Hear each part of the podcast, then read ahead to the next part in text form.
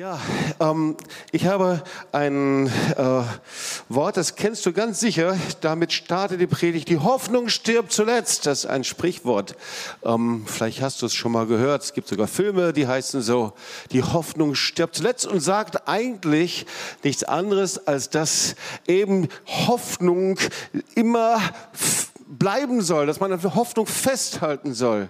Und die Frage ist, ob das wirklich so ist, ob dieses Wort wirklich so wahr ist in dieser Zeit. Denn die Hoffnung kann sehr, sehr trügerisch sein.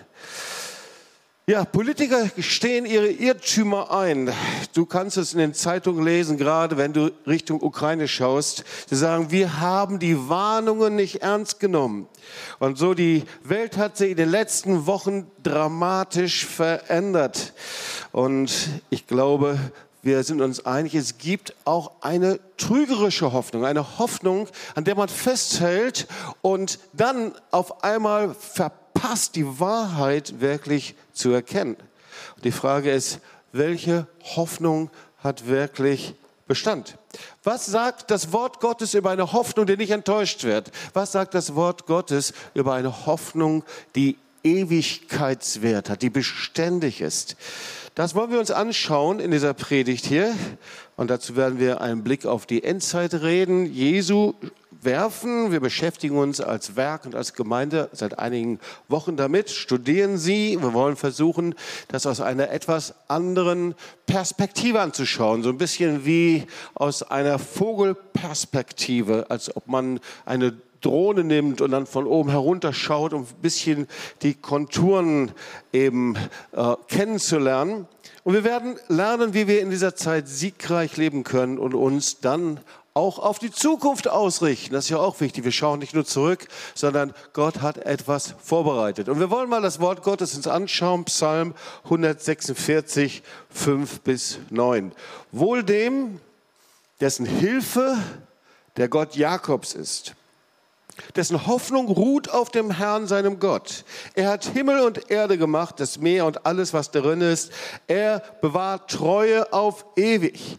Der Recht schafft denen, die Gewalt leiden, der die Hungrigen speisen. Ich finde dieser Vers und diese Verse von diesem Psalm, die bringen uns eigentlich direkt in die Gegenwart, bringen uns direkt Richtung Ukraine, bringen uns direkt Richtung auch in unsere eigene Gegenwart, das, was wir hier leben.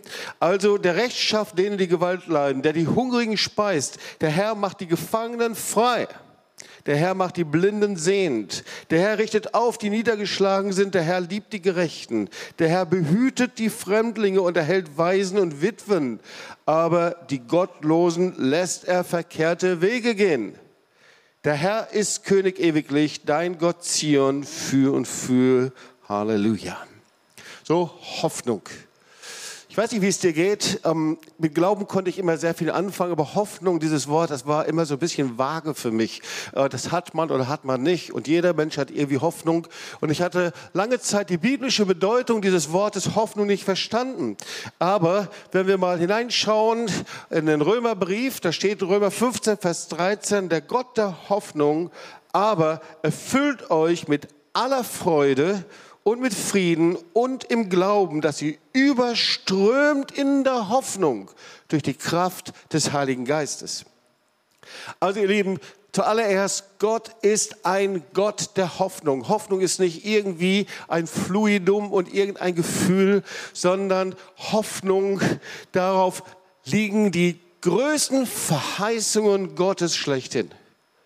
Und gleichzeitig, wenn wir uns die biblische Perspektive von Hoffnung anschauen, da sehen wir, es gibt eine falsche Hoffnung, eine trügerische Hoffnung und die verdrängt die Wahrheit und es gibt eine richtige Hoffnung, eine echte, eine beständige Hoffnung, die kann die Wahrheit ergreifen. Also das eine verdrängt die Wahrheit, ja, beides sieht ähnlich aus, das andere ergreift die Wahrheit. So, Ihr Lieben, die Hoffnung ist das Kennzeichen des von Gott geschaffenen Menschen. Es liegt im Wesen des Menschen, eine Hoffnung zu haben. Das ist völlig normal. Jeder Mensch hat so etwas. Gott hat das hineingelegt, als er den Geist hineingeblasen hat in den Menschen. Menschen haben eine Hoffnung auf eine bessere Zukunft.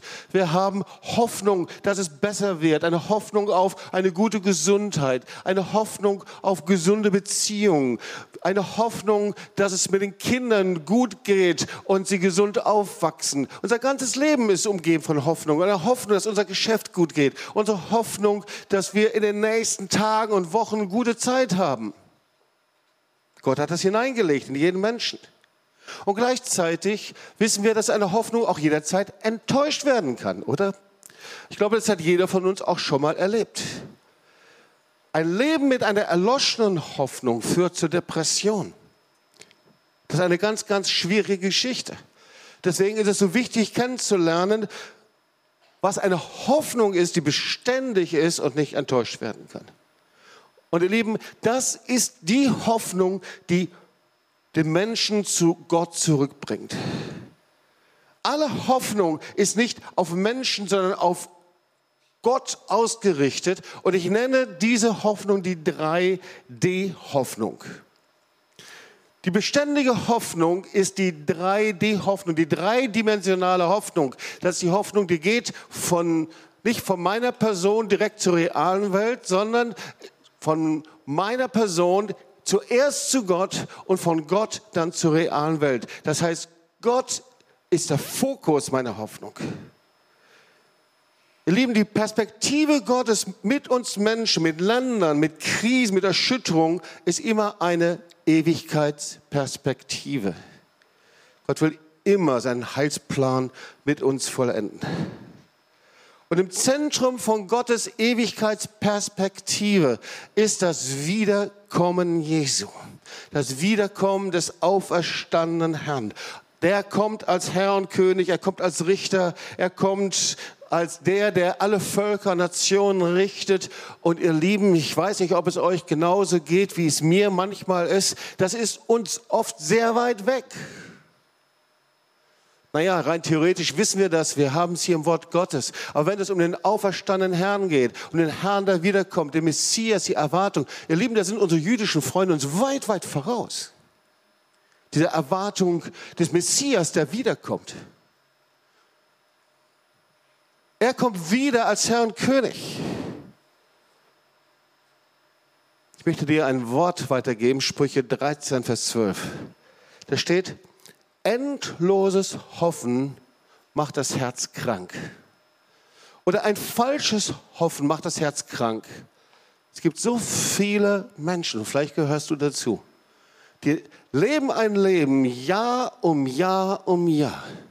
Und sie haben eine Hoffnung. Und diese Hoffnung, die wird nicht erfüllt. Manchmal zehn Jahre, 20 Jahre, 30 Jahre. Eine Hoffnung, dass etwas anders wird, besser wird. Sie hoffen darauf, dass es sich erfüllt. Und sie werden darüber krank, geistlich krank, weil diese Hoffnung nicht erfüllt ist, weil sie die Hoffnung falsch ausrichten, nicht zuerst auf Gott ausrichten, sondern auf das, was sie erwarten. Römer 15, 13. Der Gott der Hoffnung aber und da ist so eine Hammerverheißung. Ihr Lieben, ich wünschte euch das so richtig hinein zu implantieren in euren Geist. Der Gott der Hoffnung, er ist es. Der erfüllt mit aller Freude. Mit Frieden im Glauben, dass sie überströmt in Hoffnung durch die Kraft des Heiligen Geistes. Okay, ihr Lieben, jetzt haben wir mal die Hoffnung kennengelernt. Wir haben gelernt, es gibt eine trügerische Hoffnung, eine Hoffnung, die enttäuscht werden kann, eine Hoffnung, auf die ich endlos warten kann und die sich nicht erfüllt. Und es gibt eine beständige Hoffnung, eine lebendige Hoffnung, eine Hoffnung, die sich ausrichtet auf Gott und die voller Verheißung ist. Die Frage, worin leben wir in diesen Zeiten? Und jetzt wollen wir verstehen, wie Jesus das nimmt und darüber in ganz wichtigen zwei Kapiteln spricht, in Matthäus 24, Matthäus 25. Und sie sind bekannt als die Endzeitreden Jesu. Wir haben uns als Gemeinde damit immer wieder beschäftigt, ich habe es schon gesagt. Und ich möchte versuchen, diese Abfolge etwas ernst zu nehmen und wichtige Punkte zusammenzufassen. Und da werden wir erstaunt sein, wie aktuell diese Kapitel sind. Weil Jesus spricht als Prophet in diesen Gleichnissen und er spricht zu seiner Generation und er spricht zu unserer Generation. Das macht er meistens so. Er spricht zu seiner Generation und er spricht in unsere Zeit hinein, ganz konkret. Und ich glaube, dass diese Punkte unser Leben verändern können. Ich glaube, wenn wir diese Punkte verstehen, dass wir überlegen müssen, wie wir leben und wie wir weiterleben können, ob wir damit leben und inwieweit wir das wahrnehmen, was Gott uns sagt. In diesen Punkten spricht er fünf unterschiedliche Fundamente an, fünf geistliche Fundamente in dieser Zeit, die wir brauchen.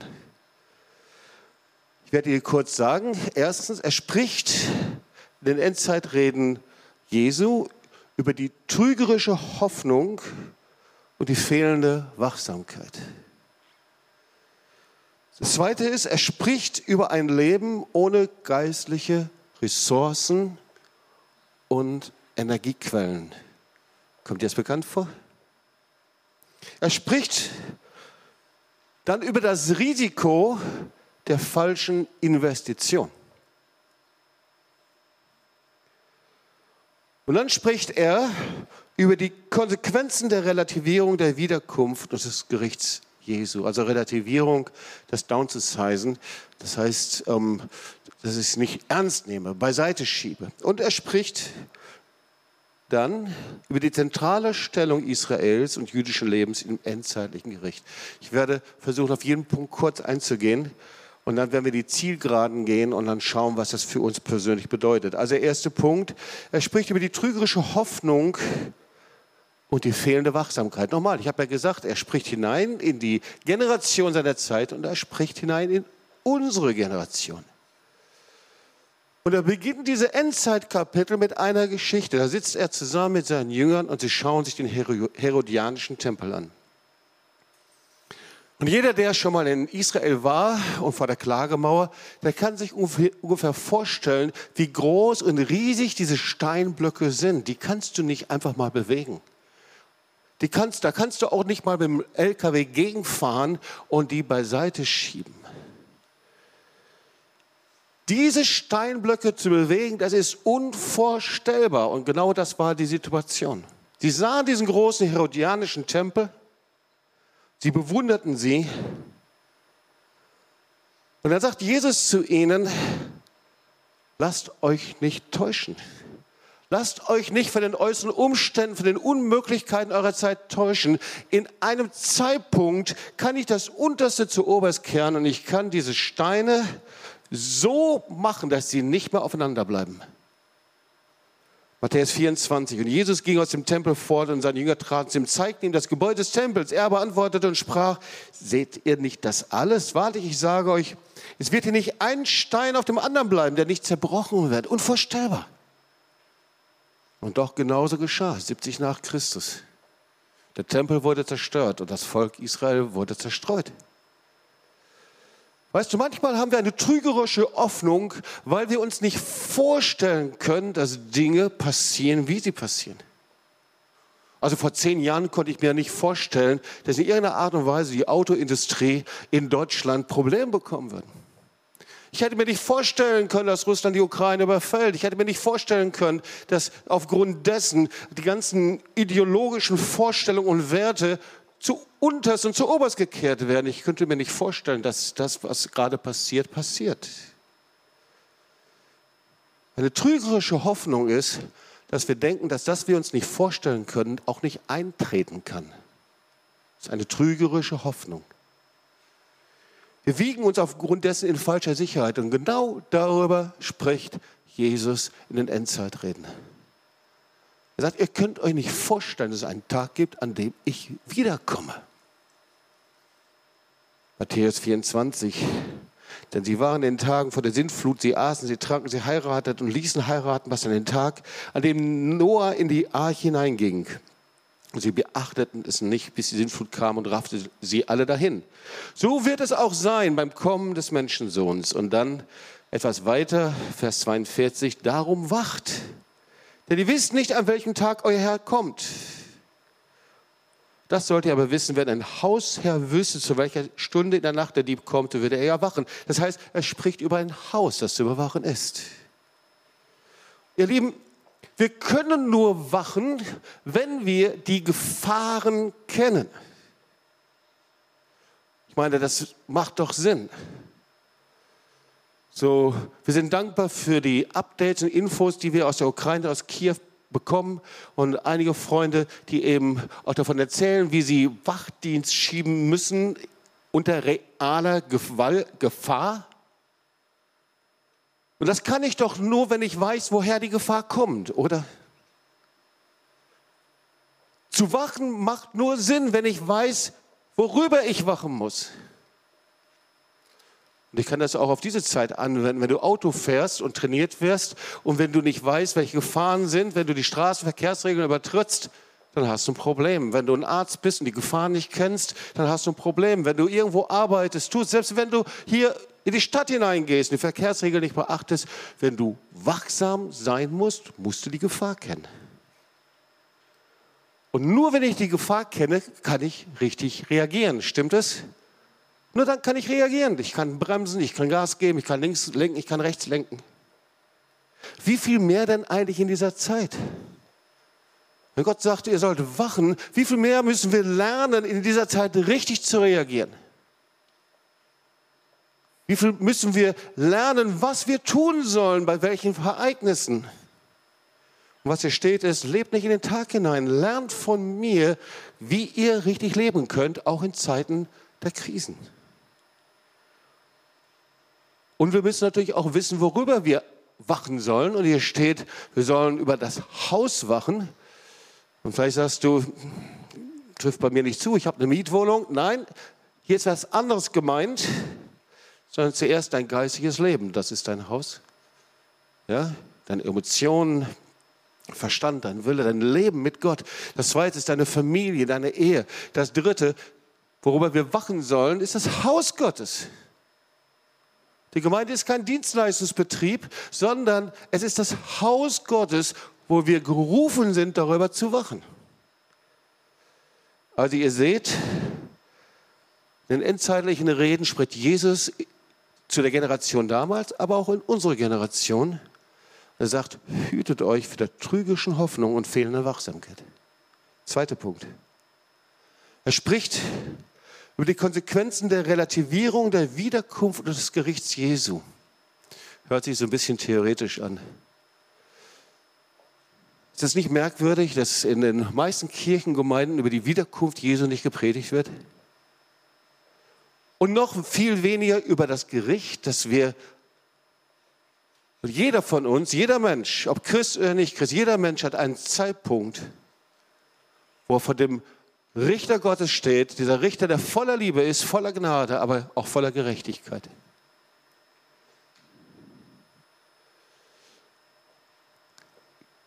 Und ich habe mich immer gewundert in diesem ersten Gleichnis über die treuen und untreuen Knechte, über die Guten und Bösen, je nachdem, wie das übersetzt wird, was da der Grund ist. Und Jesus spricht hier über die Menschen, die eine Verantwortung haben vor Gott. Und er misst sie nicht daran, an dem, was sie tun, sondern er misst sie darum, wie ernst nimmst du eigentlich meine Pläne, dass ich wiederkomme.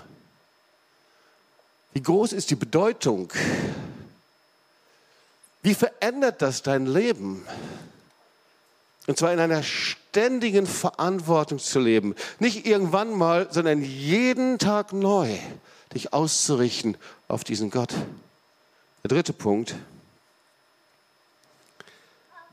Jesus spricht hinein und er spricht in diese Zeit und er warnt für ein Leben ohne geistliche Ressourcen und Energiequellen. Ich habe es mal bewusst so genannt. Es ist das Gleichnis von den zehn Jungfrauen mit dem Ölgefäß. Und da gibt es drei Punkte, die entscheidend wichtig sind. Ihr wisst, dieses Gleichnis, da geht es um die Gemeinde, da geht es um die Braut und den Bräutigam. Und über die zehn Jungfrauen, fünf von ihnen hatten gefüllte Gefäße, sie wurden eingelassen, fünf von ihnen wurden nicht eingelassen. Und es gibt drei Punkte und es spricht über die Gemeinde Jesu heute. Ihr Lieben, ich würde in keiner Kirche, in keiner Gemeinde sein wollen, und da spreche ich nicht von uns als Gemeinde, es gibt viele andere, gibt es auch ähnlich, aber ich möchte in keiner Kirche, in keiner Gemeinde sein, in der es diese drei Punkte nicht gibt. Weil sie machen eine endzeitige Gemeinde aus. Und das wird hier beschrieben. Erstens, eine Gemeinde, die predigt, dass du eine lebendige Beziehung zu Jesus haben kannst und darfst und musst. Die Beziehung zu Gott ist nicht formal, sondern die Beziehung zum lebendigen Gott ist lebendig. Eine lebendige Beziehung. Und wenn du hier sitzt und du hast keine Beziehung zum, zu Jesus, dann rufe ich dich, dann hast du etwas verpasst, was er dir geben möchte. Eine Beziehung zu Jesus, dass du ihn hörst, dass du zu ihm sprichst, dass er dein Herz erfüllt, dass er dein Leben verändert. Das zweite ist eine Kirche und Gemeinde, die erfüllt ist mit der Kraft des Heiligen Geistes, den Heiligen Geist liebt und das verkündigt. Das ist das gefüllte Gefäß. Und das dritte ist eine Gemeinde, die sagt und verkündigt, dass sie der Stimme des Bräutigams gehorsams ist. Und wir sehen in diesem Gleichnis, der Gemeinde der letzten Zeit sind diese drei Punkte die Hauptkriterien, um beim Bräutigam anzukommen. Eine lebendige Beziehung, erfüllt mit der Kraft des Heiligen Geistes und der Stimme des Bräutigams Gehorsam. Der vierte Punkt. Jesus spricht in die Generation hinein und auch in unsere Generation über das Risiko der falschen Investition. Matthäus 25, 14 bis 19. Ich finde, das passt auch gut in diese Zeit jetzt. Gell? Auch jetzt denkt man wieder darüber nach, wie man investiert, wie man richtig investiert und falsch. Eine falsche Investition kann hohe Verluste nach sich ziehen. Und genauso ist es hier im Wort Gottes. Wir sehen, der Messias kommt, er kommt zurück. Und hier geht es um jeden Einzelnen. Wie investieren wir? Und ihr Lieben, Gott hat uns beschenkt, der einen mehr, dem anderen weniger. Und dem Herrn ist es völlig egal, wie viel oder wie wenig du hast. Ihm geht es nur darum, wie investieren wir das, was wir haben, damit es ein Segen für andere wird. Gott ruft uns zu investieren. ich spreche nicht nur über Saat und Ernte und Zehnte und Opfer, sondern ich spreche über Zeit und Kraft, die Ressourcen, die Möglichkeiten, die wir haben. Und dann gab es diesen einen Knecht, der all die Talente vergraben hat und er steht für die Menschen, die eigentlich nur in sich selbst investieren, nicht in andere. Das ist das Vergraben. Ja? Alle Gaben, Talente, Möglichkeiten, Kraft für mich selbst. Ich habe es für mich selbst verbraucht. Und der Herr fragt, wohin investierst du? Das Risiko der falschen Investition. Und das fünfte, in den Endzeitreden, dem letzten Gleichnis, da geht es um das Gericht über die Nation, Matthäus 25, 31 bis 33. Da geht es über die zentrale Stellung Israel und jüdischen Lebens. Egal wie groß die Krisen sind, ihr Lieben, egal wie du reagierst oder nicht darauf reagierst, Gott schreibt mit Israel Geschichte. Und auch die Geschichte in der Ukraine, die Geschichte in Russland, Weißrussland, die Geschichte in Deutschland, die Geschichte, wo auch immer wir sind in Amerika, wird von einem Ort aus geschrieben, von Jerusalem und von Israel. Warum?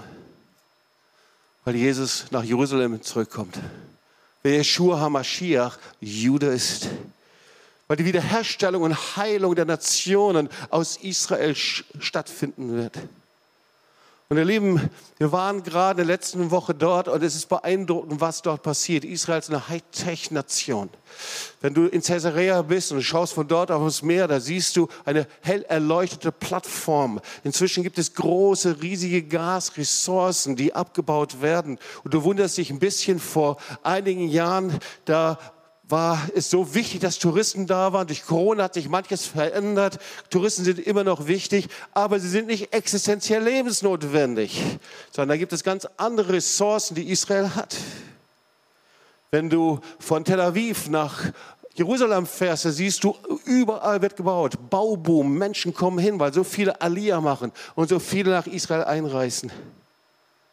Und dann gibt es das Abrahams Abkommen, das ein gewaltiges Wunder ist in den letzten fünf Jahren. Die Verbindung Israels, die Freundschaft inzwischen Israel zu arabischen Staaten, zu den Emiraten, Vereinigten Arabischen Emiraten, Bahrain oder auch inzwischen auch nach Ägypten.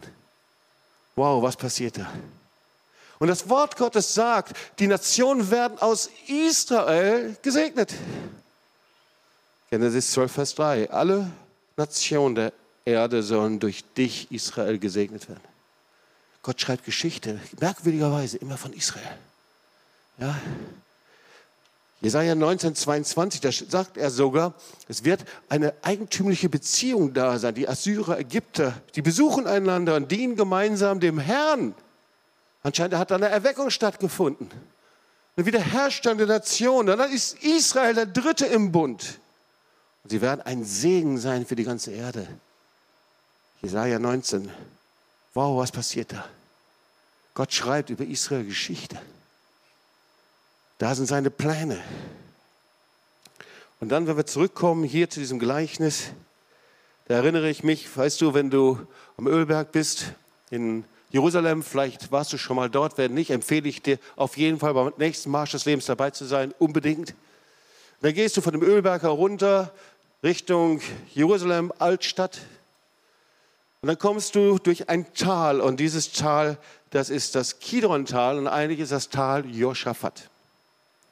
Es liegt also zwischen Ölberg und der Stadtmauer, das Tal Joschafat. Und eigentlich ist es das Tal der Entscheidung. Das ist der Ort dieses Völkergerichts. Und hier sehen wir in dem Gleichnis die Frage, wie wir mit seinem Volk Israel umgehen. So geht Gott mit uns um. So wie Nationen mit Israel umgehen, so geht Gott mit uns um. Wir sehen im Wort Gottes, da gibt es einen Scheideweg der Nationen und Jesus wird nicht nur als Lamm zurückkommen, sondern als König der Könige, als Löwe von Juda seinen Thron einnehmen. Und das Kriterium wird sein, was wir seinen geringsten Brüdern getan haben. Das ist das jüdische Volk die Kinder Israels. Ob wir ihn gesegnet, ob wir sie gesegnet, ob wir sie geehrt und ihnen gedient haben. Ihr Lieben, deswegen führen wir den March of the Nations durch.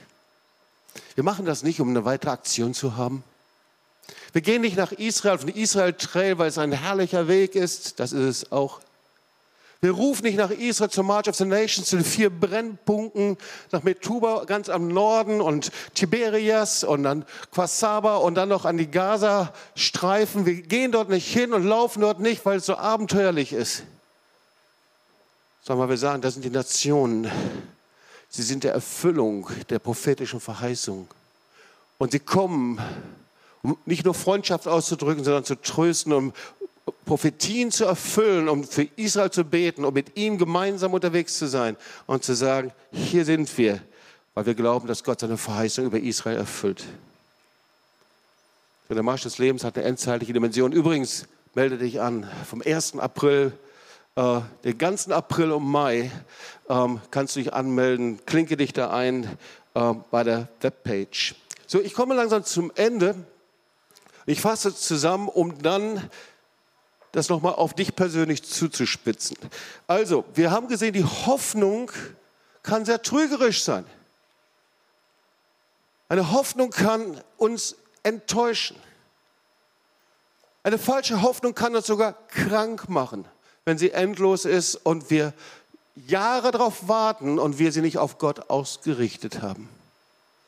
Wir brauchen die lebendige Hoffnung, eine echte Hoffnung, eine Hoffnung, die beständig ist. Wir brauchen die 3D-Hoffnung, eine Hoffnung vom lebendigen Gott. Der lebendige Gott wird der Gott der Hoffnung genannt. Und die Bibel nennt das eine im Glauben gegründete Hoffnung. Sprüche 13, 12. Falsches Hoffen macht das Herz krank, das Geistliche, aber ich glaube auch das Körperliche. Ich glaube, dass viele darüber einen Herzinfarkt bekommen, dass sie falsche Hoffnung gehabt haben. Viele Beschwerden haben. Viele geistlich krank worden in ihrem Herzen. Wir brauchen eine im Glauben gegründete Hoffnung. Wie, worüber Paulus gesprochen hat, Römer 15, 13. wo der Gott Hoffnung erfüllen kann mit Freude und Frieden und im Glauben.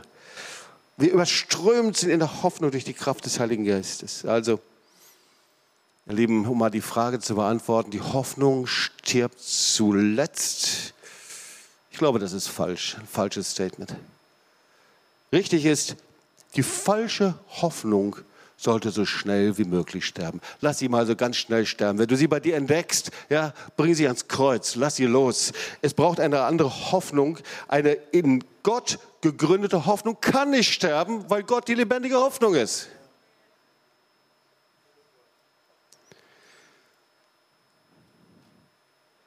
Ich komme noch mal zu einem anderen Punkt. Falsche Hoffnung gibt auch immer wieder auf, ist entmutigt. Jemand, der mit einer falschen Hoffnung lebt, der weicht innerlich zurück. Ja? Hebräer 11, Vers 1, da steht, der Glaube ist der tragende Grund für das, was man hofft. Hebräer 10, Vers 38, da geht er weiter, da wird gelehrt über diesen Glauben. Und dann steht aber, wer aber zurückweicht und aufgibt, an dem werde ich kein Gefallen finden. Doch wir gehören nicht zu denen, die zurückweichen und verloren gehen. Wir gehören zu denen, die im Glauben festhalten und das ewige Leben gewinnen. Und irgendwie dachte ich, das ist die Prägung der letzten 10 Jahre, 15 Jahre dass sobald unbequeme Situationen kommen, Dinge schwierig sind, wir uns hinstellen müssen, um zu kämpfen, weichen wir innerlich zurück. Wir ziehen uns innerlich zurück. Wir verkapseln uns. Manchmal ist das bis ins Körperliche zu sehen, ja, Kapuze über, wir, die, die, die, die Schulter nach vorne, wir ziehen uns innerlich zurück. Das kann man manchmal gar nicht sehen. Aber was wir leben, ist eigentlich ein persönliches Appeasement. Appeasement, das heißt, dass ich nicht bereit bin, mich Situationen zu stellen, mit damit auseinanderzusetzen, sie kon zu konfrontieren, weil es mir zu bequem ist und weil ich meine Ruhe haben möchte. Wir sind so geprägt, ihr Lieben. Und ich bin so dankbar, dass Gott dabei ist, das gerade herumzudrehen, weil ich denke, dass das, was gerade gesellschaftlich passiert, das Erschrecken der Politiker, dass dieses Appeasement gegenüber Russland und gegenüber Wladimir Putin und anderen, dass das nicht nur etwas mit Politikern zu tun hat, sondern das Wort Gottes sagt, dass die Politik und Regierung immer ein Spiegelbild der Gemeinde ist. Es hat was mit uns zu tun, wo wir uns angeglichen haben. Und damit meine ich nicht nur uns als Gemeinde hier in Tübingen, sondern ich meine wir als Kirche und Gemeinde. Zurückweichen, ihr Lieben, die Bedeutung, das heißt, sich selbst zurückziehen. Wir leben in einer Generation, in der wir eben uns lieber zurückziehen, unsere Exit-Tür haben, wenn Situationen uns nicht so gut passen. Sich zurückziehen bei unbequemen Ereignissen ausweichen das mag ich jetzt nicht, da gehe ich zurück, das möchte ich nicht, das kann ich jetzt nicht durchziehen, das will ich nicht durchziehen. Ein Lebensstil des Rückzugs, der Anpassung um eines scheinbaren Friedens willen. Und ihr Lieben, das geht nicht, Gott mag das nicht. Hier steht sogar noch viel mehr, Gott hat kein Gefallen an diesem Lebensstil. Ich glaube, dass der Herr einen Lebensstil bei uns verändern möchte in der Gemeinde. Wir sind gerade dabei, aufzuwachen.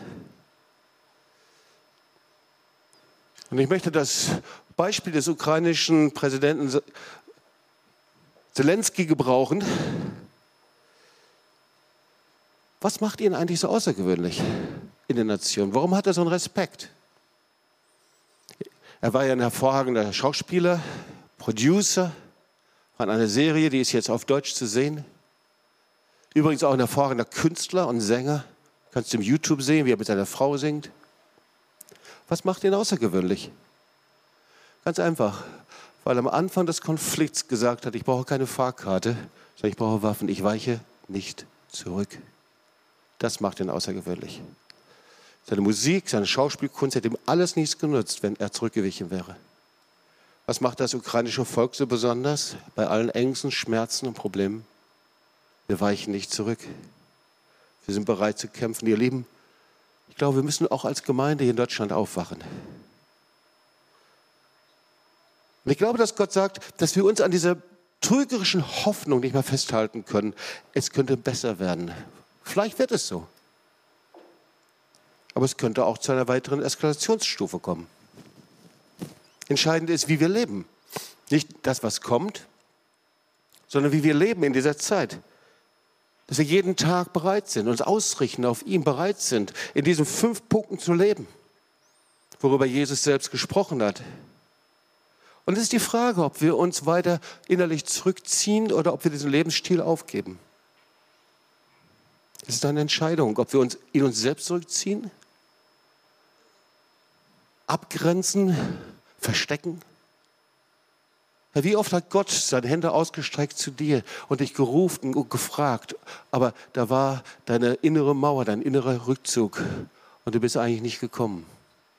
Wir müssen diesen Lebensstil aufgeben, ihr Lieben. Unser Lebensstil des Appeasement. So oft haben wir die Entscheidung gefällt, lieber nicht aufzufallen und mitzuschwimmen, anstatt die Wahrheit auszusprechen. Ich möchte die Predigt beenden langsam.